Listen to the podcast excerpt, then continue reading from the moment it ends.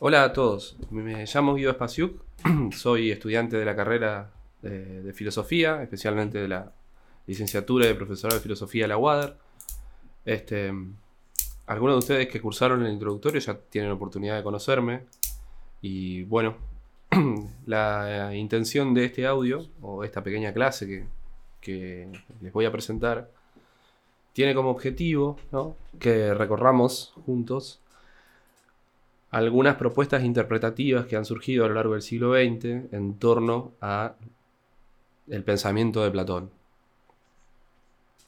Antes que nada me gustaría decirles que eh, el contenido que yo desarrolle en estas, en estas lecciones o clases eh, tiene que ser entendido como complementario al desarrollo que ustedes hagan dentro de la, de la materia historia de la filosofía antigua,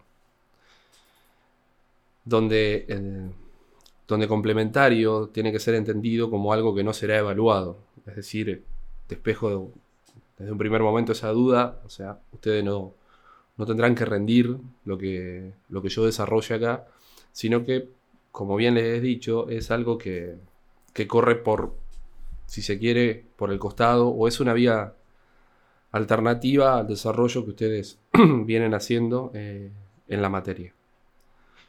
Si bien muchas de las cosas que yo trabaje, eh, todavía ustedes no, habrán, no las habrán visto, porque según lo que pude ver en el momento que estoy grabando esto, ustedes están haciendo los primeros pasos en Platón y obviamente es el primer año de la carrera. Por eso es claro que hay muchas cosas que ustedes no conocerán. Eso no quiere decir que podamos eh, internarnos un poco en lo que es los lo que es o lo que son, mejor dicho, los estudios platónicos, ¿no? Siempre es interesante, eh, desde el punto de vista de la filosofía, entender que la filosofía es una empresa viva y en constante movimiento, ¿no? La mayoría de las cosas que, ustedes estudian o que estudiarán a lo largo de esta carrera son discutidas, siguen siendo discutidas y forman parte de nuestra tradición disciplinar. Entonces es interesante estudiar la filosofía desde esa perspectiva, ¿no? La filosofía es una cosa que está en movimiento y muchas discusiones, si bien han cambiado, si bien se han matizado, si bien hoy se plantean desde otra perspectiva, no están agotadas y todavía no, no, se agotan. Desde ese punto de vista, eh, puntualmente lo que corresponde a Platón, como ustedes saben, Platón es, eh, el, padre de, la filosofía, es el padre de esto que, de, nuestra disciplina. De Platón viene todo. De Platón se usa todo. Tanto lo que dice como lo que no dice, sus aciertos, sus errores, sus contradicciones, eh, lo que oculta, lo que no, lo que muestra.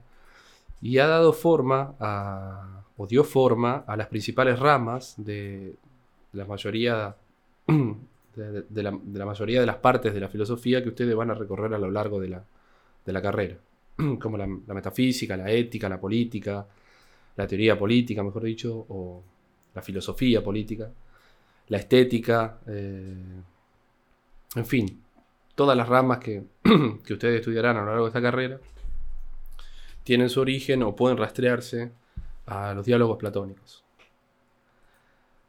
En este sentido, una de las preguntas que uno puede hacerse eh, al momento de enfrentarse a la obra de Platón, y si se quiere la pregunta más difícil de responder, es que es ¿qué dijo Platón? ¿No? ¿Qué sostiene Platón? ¿Cuál es la doctrina de Platón? ¿Cuál es el sistema de Platón? Seguramente si ustedes han tenido un primer acercamiento a este autor en una escuela secundaria, le habrán dicho, bueno, Platón fue un pensador de Grecia que escribió en tal época, fue discípulo de Sócrates, fue el maestro de Aristóteles y desarrolló, eh, desarrolló unos escritos, escribió en forma de diálogo, dijo algo así como la teoría de las ideas, dijo algo así como que el conocimiento sensible o el conocimiento del mundo es deficitario, que lo importante son las formas o que existe un mundo sensible y un mundo, un mundo de las ideas, ¿no?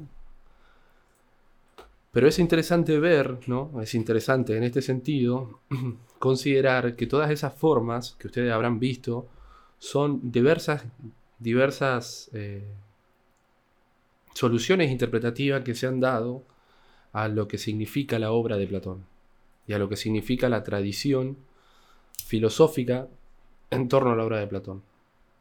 Por eso, la pregunta que les comentaba hoy, preguntarse qué dijo Platón, es bastante difícil de responder.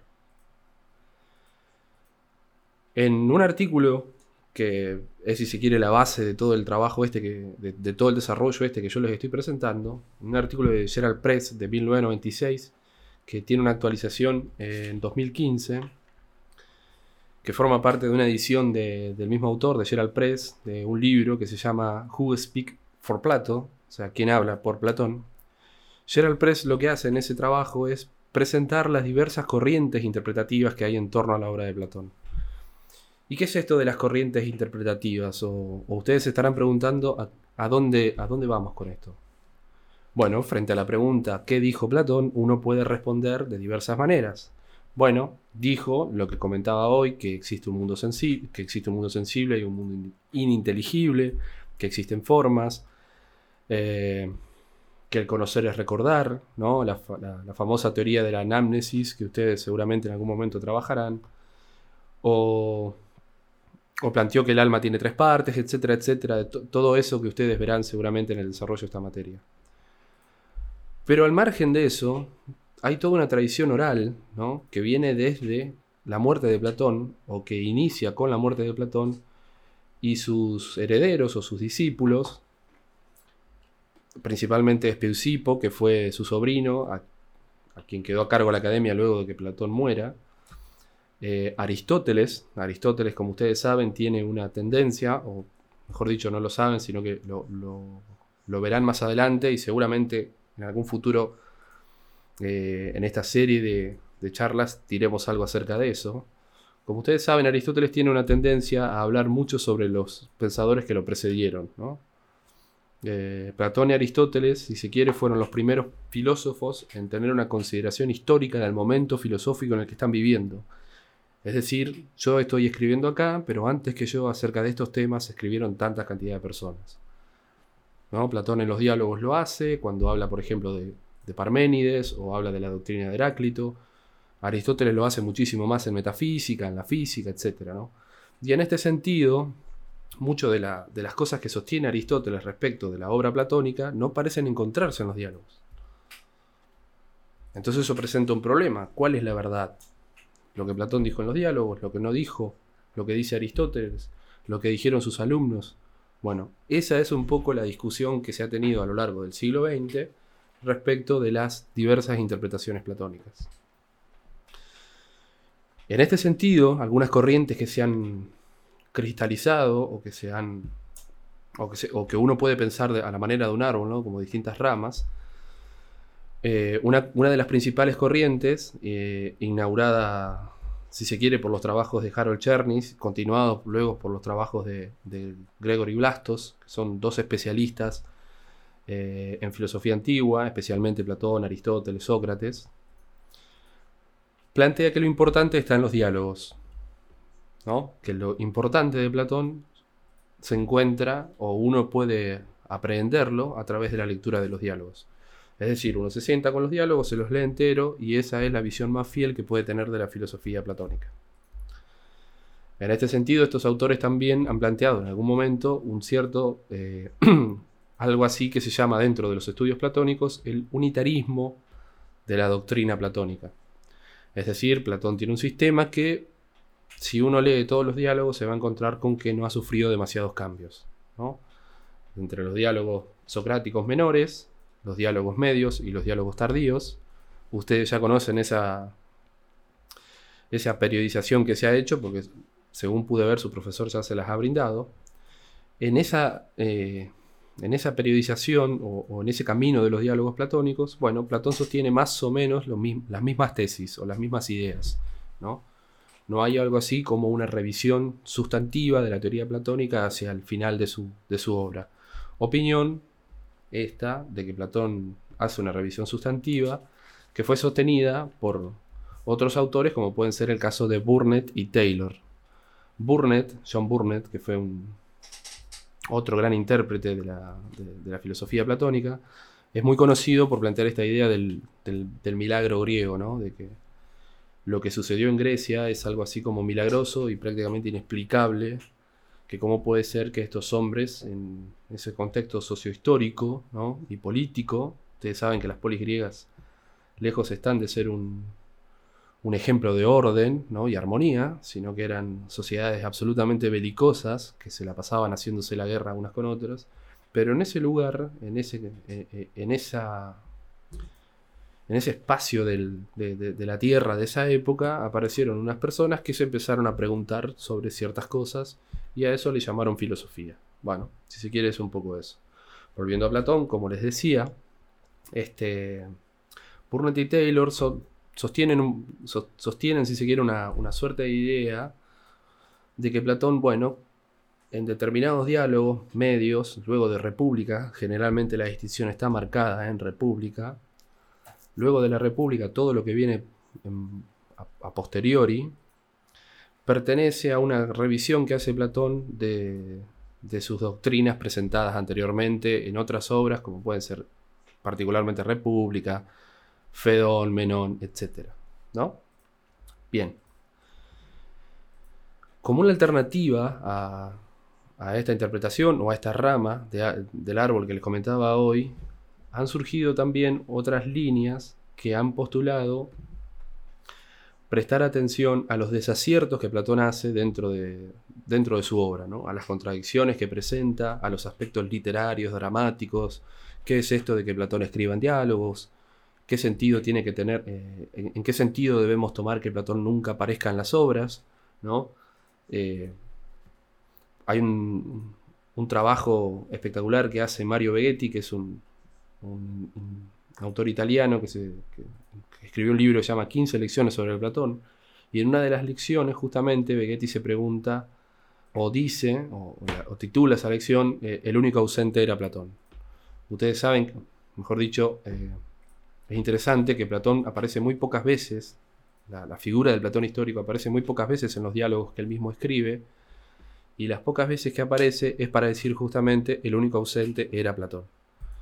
Una de esas veces es en el Fedón, ¿no? puntualmente, donde se hace un raconto de todas las personas que van a ver a asistir a los últimos momentos de la vida de Sócrates, y dicen que el único que faltaba, o uno de los que faltaba en esa reunión, era Platón. Bueno, muy bien. Eh, entonces algunos intérpretes se han preguntado en qué sentido hay que tomar eso, ¿no? O en qué sentido hay que tomar la importancia que Platón le da a los mitos dentro de sus diálogos, ¿no? Por ejemplo, en el Protágoras, donde Platón tiene con Protágoras un extenso intercambio acerca de la poesía homérica y de otros, y de otros poetas más, ¿no? Eh, tiene una pequeña conversación, una, pequeña no, tiene una gran parte del diálogo discurre en torno a lo que decía Homero, y ustedes saben que en el contexto de la Grecia, estudiar la poesía o, los poetas homéricos eh, formaba parte de, la, de esa e, educación común que tenían los griegos. Así que bueno, esta otra corriente, eh, donde podrían, podríamos poner, si se quiere, algunos intérpretes ahí como Schleiermacher. Schleiermacher fue un autor alemán. Eh, que escribió en la primera mitad del siglo XX y que marcó, si se quiere, una línea interpretativa dentro de lo que son los estudios alemanes respecto de la interpretación de Platón. Esta corriente, que puso el ojo sobre, como le digo, sobre aspectos literarios o aspectos dramáticos de los personajes, los errores, los desaciertos de Platón o, la forma en que los diálogos están escritos, presentados, etc., es muy interesante porque permitió la aparición de una, de, una corriente que, si se quiere, es la, la más distante de una interpretación común o una interpretación estandarizada, como la que les comenté hoy respecto de que lo, que lo verdadero o lo más claro que uno puede hacer para entender o responder a la pregunta ¿qué dijo Platón?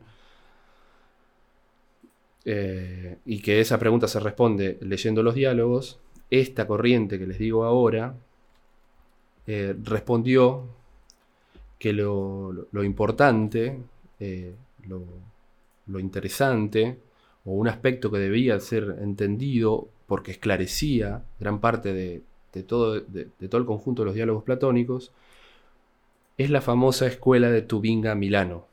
Se llama así porque Tubinga es una universidad, eh, es una universidad donde, estudiaban varios intérpretes, entre ellos Kramer y, y, Geiser, los intérpretes alemanes, eh, que, propusieron en un momento un cambio de paradigma respecto de los estudios platónicos, o sea, un, giro en la, interpretación, proponiendo eh, lo que se conoce en el mar, dentro de la filosofía antigua, las famosas doctrinas no escritas.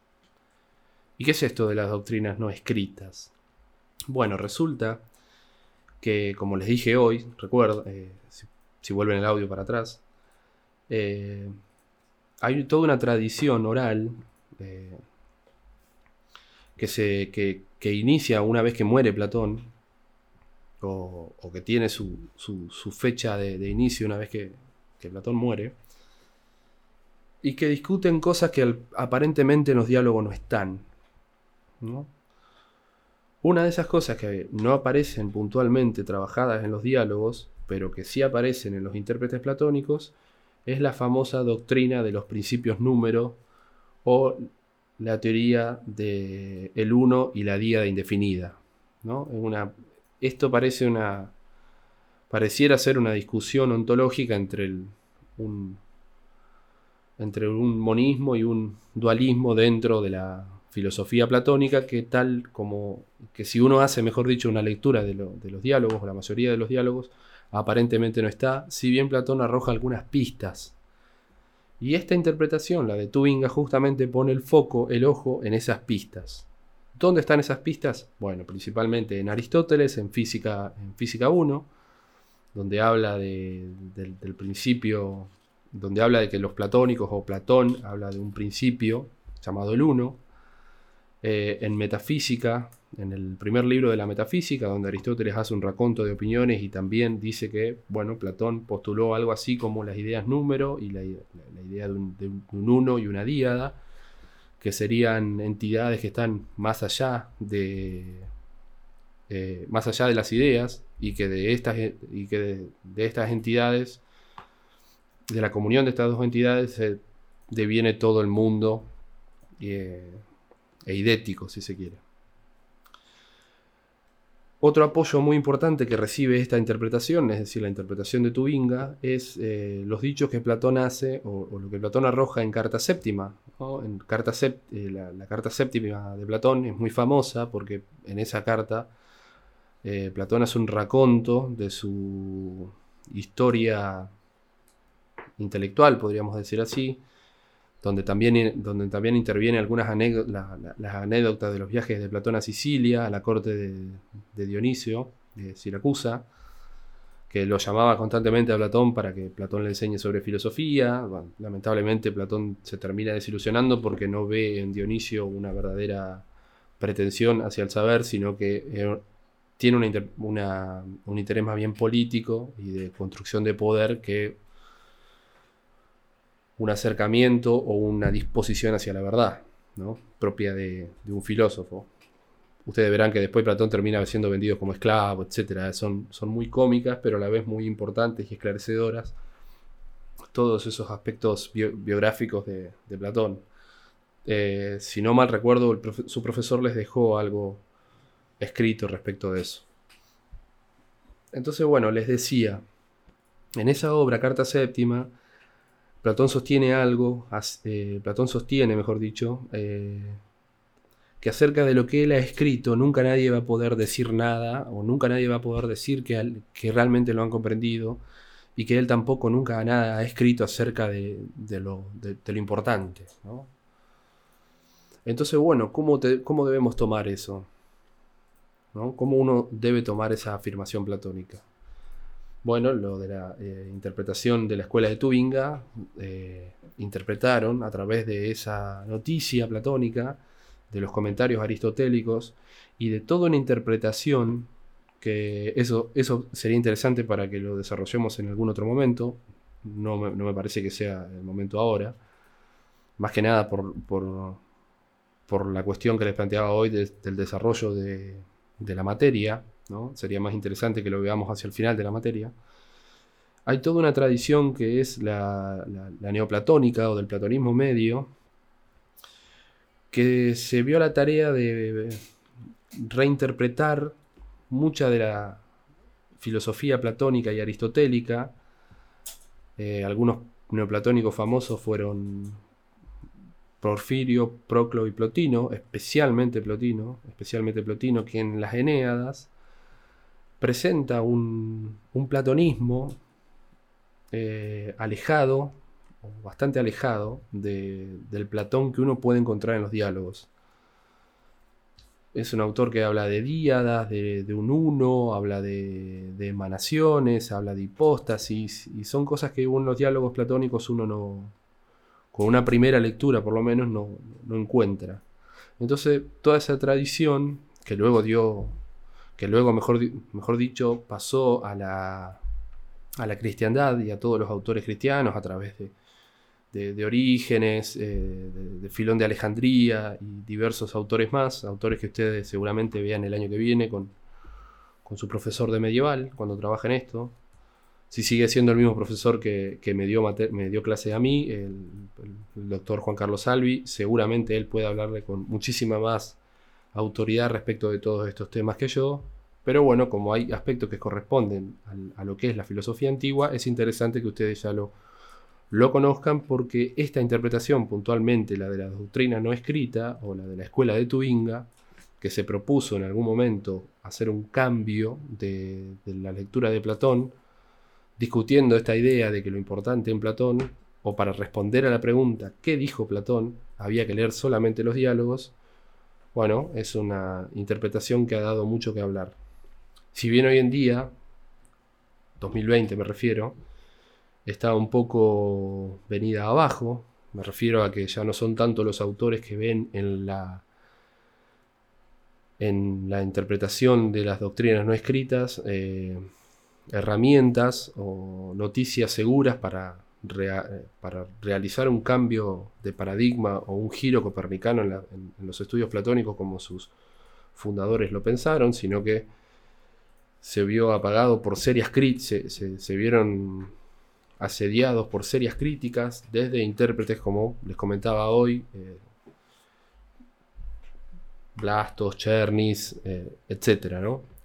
Puntualmente Blastos, que tiene, que tiene muchos artículos y que ha mantenido una discusión con esta tradición muy importante. Chernis la, eh, llegó a discutir con, con, otra interpretación, pero no para, la época que Chernis se estaba alejándose ya del trabajo, allá por el 1945-46, luego de la Segunda Guerra Mundial. Este, los trabajos de Geiser, Kramer, que son bastante posteriores, todavía no habían comenzado. Mucho menos los de Reale, de Giovanni Reale, un autor que pertenece a esta tradición y que escribió ese famoso libro que se llama Per una nueva, nueva interpretaciones di Platone, ¿eh? o por una nueva interpretación de Platón. Eh, eh, donde, donde postula, mejor dicho, toda esta, esta línea. Es un extenso libro de como 600 y pico de páginas, 700. Yo no lo he encontrado traducido al castellano. Hay otras obras de Reale muy interesantes, como eh, Platón en busca de la sabiduría secreta, donde también eh, se presenta una interpretación de Platón a partir de, ¿no? de, de esta teoría o de esta idea de que lo, de, de incorporar, mejor dicho, todo lo que Platón no no dijo en los diálogos, pero que sí dijo en otras instancias.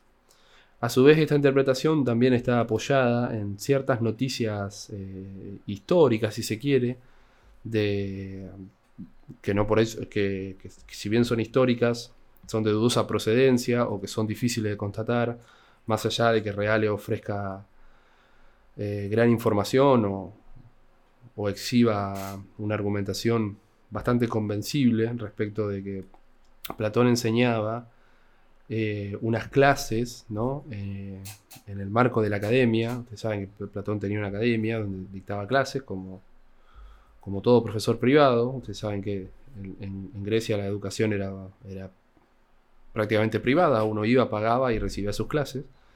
Y en este sentido, Platón ofreció unas clases tituladas Sobre el bien, de las cuales habla Aristóteles en algún momento, que eran unas clases para los alumnos más aventajados respecto del resto, donde discutía aspectos de su metafísica o de la metafísica de las ideas, o la metafísica de las formas, que no están presentes en los diálogos y que perviven en una tradición oral, como les comentaba hoy, en, en sus herederos y en estos platónicos medios o neoplatónicos que asimilaron tanto los dichos aristotélicos como lo que Platón sostenía en los diálogos y en otras noticias que tenían, obviamente por cercanía. O sea, no es lo mismo nosotros que, estamos escribiendo, leyendo 2000 años después, que ellos, que si bien pasaban 100 años, 200 años, tenían más cercanía a, a otras noticias o a otros testimonios a los cuales nosotros no tenemos acceso hoy porque, bueno, por diversos avatares históricos no han perdurado.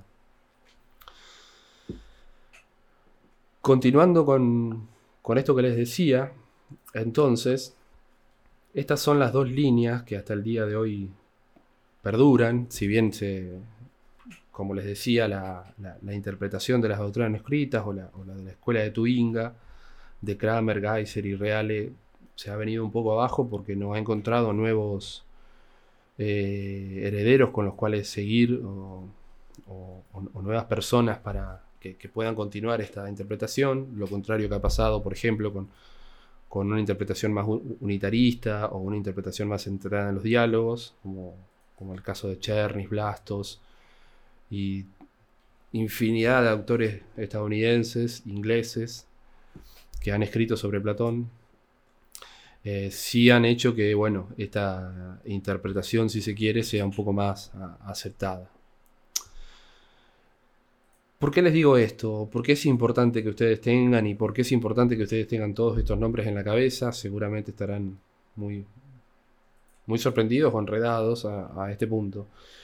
Porque toda esta gente, o sea, a todas estas personas que yo les he nombrado, han moldeado o han influido en gran medida a la idea que nosotros tenemos de Platón hoy. ¿No? Por poner solamente un caso, eh, respecto de que han influido o que tienen una influencia eh, este pensamiento, ustedes saben que hay una interpretación de la política platónica que se, que se, que se tiene por... Que, se ha pintado una imagen de, de un modelo totalitario de Platón, donde, bueno, los filósofos tienen que ser los reyes, etcétera, etcétera, ¿no? Una suerte de elitismo, donde, donde los que mandarían seríamos los filósofos. Bueno, esa interpretación, por ejemplo, eh, eh, no es algo que está en los diálogos platónicos, no es algo que se pueda interpretar de los diálogos, pero sí hizo mucha carrera o, sí tuvo mucha, mucho auge en un determinado momento, en determinados contextos, a través de la publicación de, un, libro de, Karl Popper que se llamaba La Sociedad Abierta y sus Enemigos, en 1942 creo que es el libro, 1942-1945 donde Popper planteó una visión de, totalitaria de Platón y eso se quiere ha marcado o marcó en algún momento una, idea de Platón. Es un ejemplo más acerca de, bueno, este, las diversas lecturas que se pueden hacer de, este maravilloso autor. Y ustedes a través de esto, o sea, a través de estas charlas que, que yo les iré subiendo, y en los cuales recorreremos todos estos aspectos interesantes de la, filosofía antigua, ustedes podrán comprender la influencia que han tenido todos estos estudios que yo les he nombrado y que seguramente les dejen alguna sección de comentarios o una cosa así, todos los libros para que ustedes los puedan buscar, este, han marcado la interpretación que se tiene de Platón hoy en día, o han marcado la interpretación que muchas personas han hecho de Platón tanto en nuestro país como en habla inglesa o, en Francia, o, etc. Respecto de los materiales de, lectura, ¿no? algo que me parece muy interesante que ustedes tengan para que puedan, obviamente, ir a cotejar lo que yo estoy diciendo, para ver si lo que yo digo es verdad o es mentira. que ese también es un trabajo muy interesante que tienen que hacer como futuros filósofos, no quedarse con lo que alguien les dijo, sino ir a buscarlos por su propia, por su propia vía. Me parece interesante marcarles algunos estudios o algunos libros que son importantes para poder eh, aprender estas diversas corrientes o tradiciones hermenéuticas o interpretativas que hay de Platón. ¿Por dónde comenzar? Y bueno, obviamente hay que comenzar por Platón. Eh, seguramente su profesor les ha dicho, pero si no, si no les ha dicho, no está mal que, se los diga yo. Y si se los dijo, no está mal que se los vuelva a insistir. Eh, siempre hay que tener mucho cuidado con las ediciones que uno, que uno compra o que uno maneja. ¿no? Si hay algo que nos caracteriza a los filósofos, no es tanto eh, cuánto leemos, sino lo que leemos y cómo leemos y a quién leemos. Entonces, en ese sentido, siempre eh, es, eh, es, interesante que ustedes tengan mucho cuidado, recordando el viejo, eh, el viejo consejo socrático presente en el Protágoras respecto de que el alma los bienes del alma, ¿no? hay que tener mucho cuidado respecto a quién uno se los compra, ¿no? porque no es como los demás bienes que uno puede elegir guardarlos en otras vasijas y después preguntar si son nocivos o si lo ayudarán a ser mejor, mejor o, o le harán un mal. Los bienes del alma, en este caso los libros, uno los tiene que llevar dentro, dentro de sí y ya pueden o marcar una interpretación sesgada o una interpretación alejada de lo que los estudiosos a lo largo de, de 100, 200 años de, estudios platónicos han sostenido, ¿no? y no cometer la locura, por ejemplo, de Karl Popper de pensar que Platón era un pseudo Stalin o un pseudo totalitario, o un pseudo totalitario, ¿no? Las traducciones más importantes que tenemos en castellano son las de las ediciones de Gredos. Ustedes las van a ver en los kioscos revistas, son unas de lomo azul, eh, o que tienen una cubierta azul. Gredos es una editorial española que cada tanto tiempo edita los diálogos. No todos están traducidos directamente desde el griego saben que Platón escribió en griego.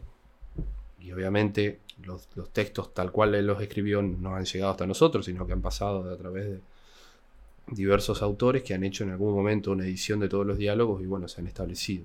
La más importante, o una de las más importantes, es la, de, la que se hizo en el siglo XVIII, perdón, siglo XIX, que es la de Stephanus, que fue el que inventó los, los números o la manera que se tiene de citar a Platón.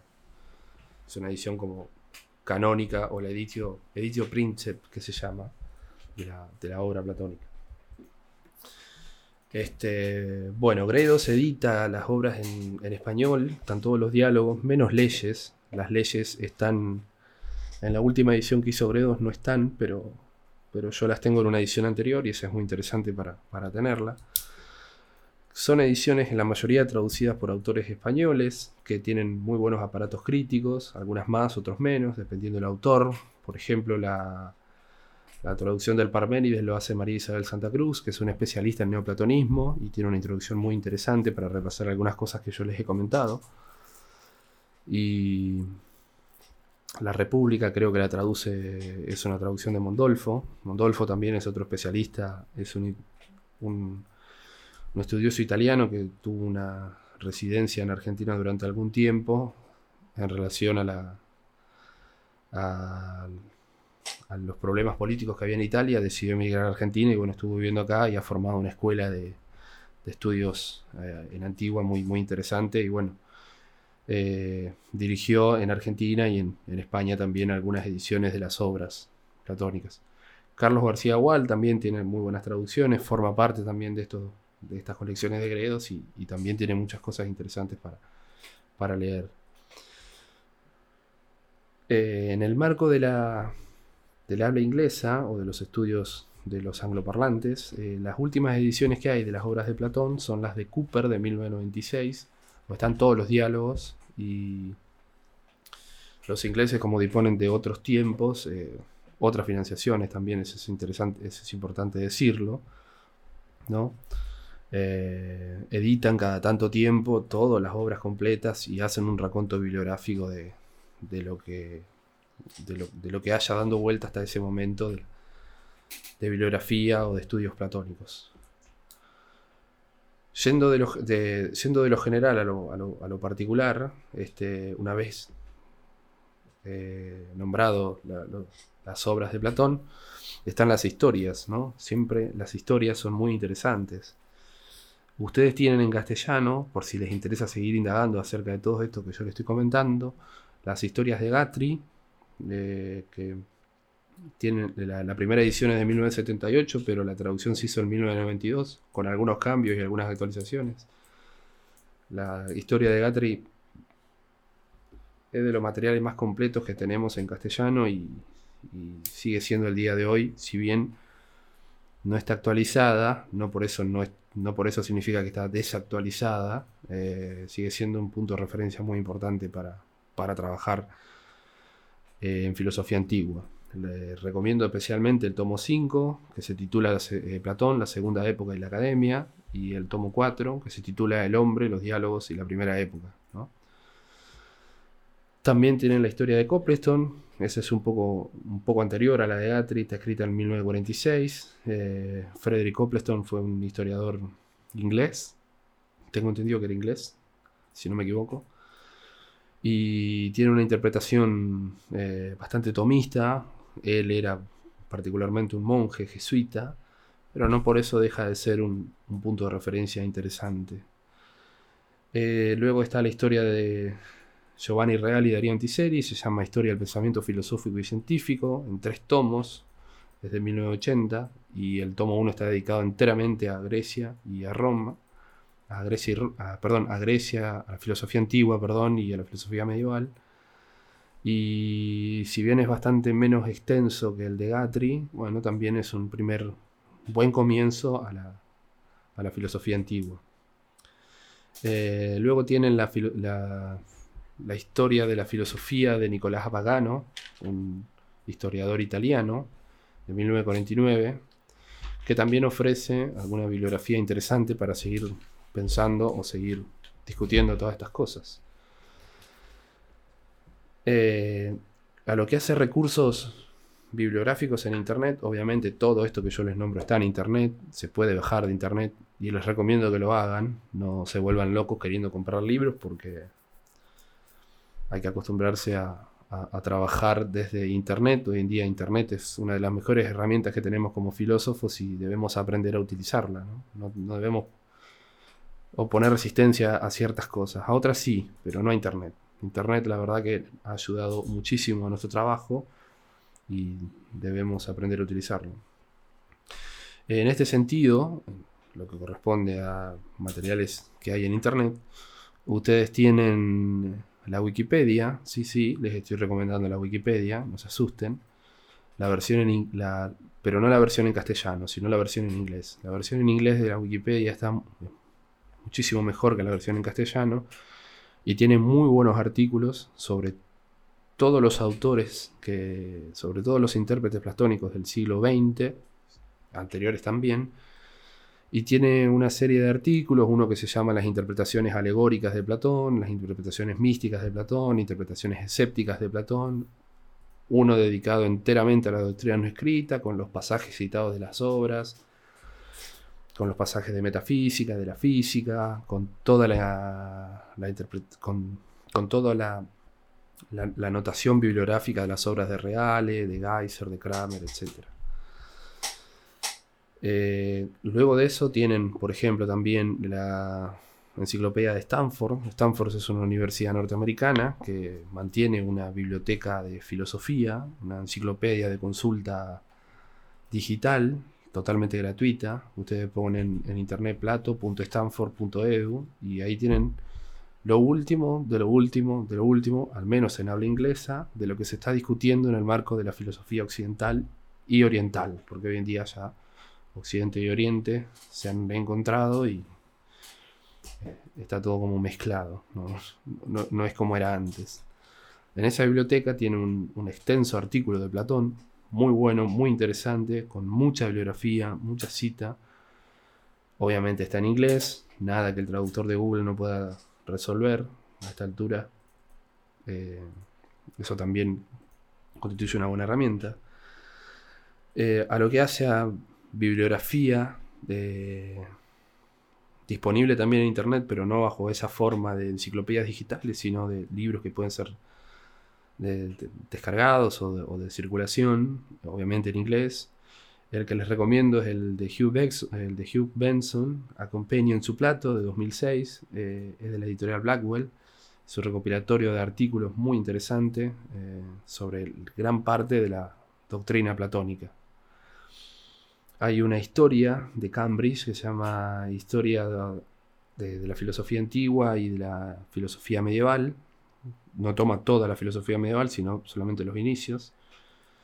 Es del 2006 Está hecha por Mary Louise Gill y Pierre Pellegrin, un autor francés y una autora norteamericana, que recogen también dentro de esa gran, de esa voluminosa historia, tiene mil ciento y pico de páginas, eh, gran parte de estas discusiones que le he nombrado hoy.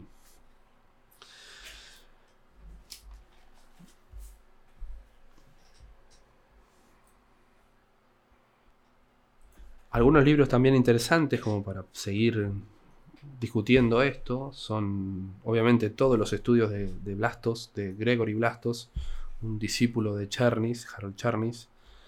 Eh, Gregory Blastos es un autor eh, de Estambul, si no, si no recuerdo mal, al cual se le debe gran parte de la de, este nuevo interés que hay, que hay hace mucho tiempo ya sobre la filosofía platónica, ¿no?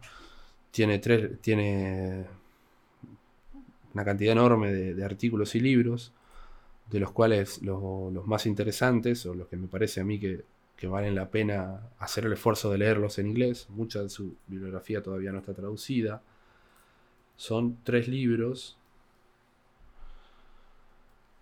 que se llaman Platonic Studies, o, estudios platónicos, también una serie de recopilativa de, artículos en torno a los estudios platónicos. Esta es una obra del 2000, si no me equivoco. Eh, sí, de 1999, 2000, por ahí. Después tienen otra obra que se llama Plato's Universe, que es un, muy buen estudio respecto de la ciencia, eh, la física y la astronomía las consideraciones platónicas respecto a esos temas en la filosofía antigua. Después tienen otra obra muy interesante también que se llama Estudio en la filosofía griega. Son varios volúmenes. En el volumen 2 principalmente, eh, este autor recorre la, tradición de Platón, de Sócrates y algunos otros más autores. Eh, muy interesante. Eh, les recomiendo enfáticamente que si, si pueden hacerse con esos materiales, o me los piden, o los pueden ir buscando por, por internet. Como les decía hoy al inicio, este, esta será la primera de, muchos, de muchas charlas o muchas lectios que, que, yo les haré a lo largo del año como, como, una suerte de acompañamiento complementario. Así que me parece que por el momento con lo que les he dicho respecto de, estas interpretaciones, que les he nombrado estos, estos, pequeños autores, me parecería interesante que cerremos aquí. Me interesaría que ustedes eh, escuchen este audio, que desconozco cuánto tiempo durará, ya voy como 40 minutos. Pero bueno, me resultaría interesante que ustedes lo escuchen, que me comenten si algo no se entendió, si les parece que tengo que volver a insistir sobre algún punto, o si les parece mejor que desarrollemos más específicamente algunos de todos los temas que, les he nombrado. Eh, recomiendo enfáticamente, al margen de todos los de todos los grandes intérpretes que el siglo XX ha dado en el marco de los filósofos en el marco de la filosofía aristotélica, como pueden ser eh, como estos que ya les he nombrado, Taylor, Chernis, Giovanni Reale, Conrado Gerlán, eh, el, gran, gran intérprete argentino, tiene muy buenos libros, Comfort, eh, en fin, es, la lista es enorme, no termina más y puedo estar perfectamente acá otros 40 minutos repitiendo libros y libros acerca de Platón. Les recomiendo enfáticamente que lean Platón, que discutan sobre Platón, que se sienten con los diálogos, que aprovechen este momento eh, de pandemia para, leer. No sabemos en qué momento volveremos, a la presencialidad. En el, caso de que sea este año, eh, podríamos pensar estas clases complementarias ya en algún formato eh, cara a cara, si se quiere. O si no, seguiré enviándoles eh, cada tanto tiempo, cada X cantidad de tiempo, este tipo de comentarios así hablados. Así que bueno, espero haber sido claro. Eh, como les decía, no es mi intención entorpecer el desarrollo de su, clase. Hay mucho para leer sobre el batón, vuelvo a decir lo mismo. Y si alguno o alguna quiere hacerme alguna consulta, yo dejaré mi correo. Por las dudas, si no lo, si no lo pueden ver por ahí, es espacioquido.gmail. Pueden escribirme ahí y recomendarme algún tema que quieran trabajar con un poco más de puntualidad o recomendarme si lo que les he comentado no se ha entendido, como para que vuelva y trabaje algún punto en especial. Eh, les dejo un saludo a la distancia y espero su recepción. Espero que esto que les dije les haya servido y los, los tenga un poco más atentos al momento de, de leer Platón. Un saludo.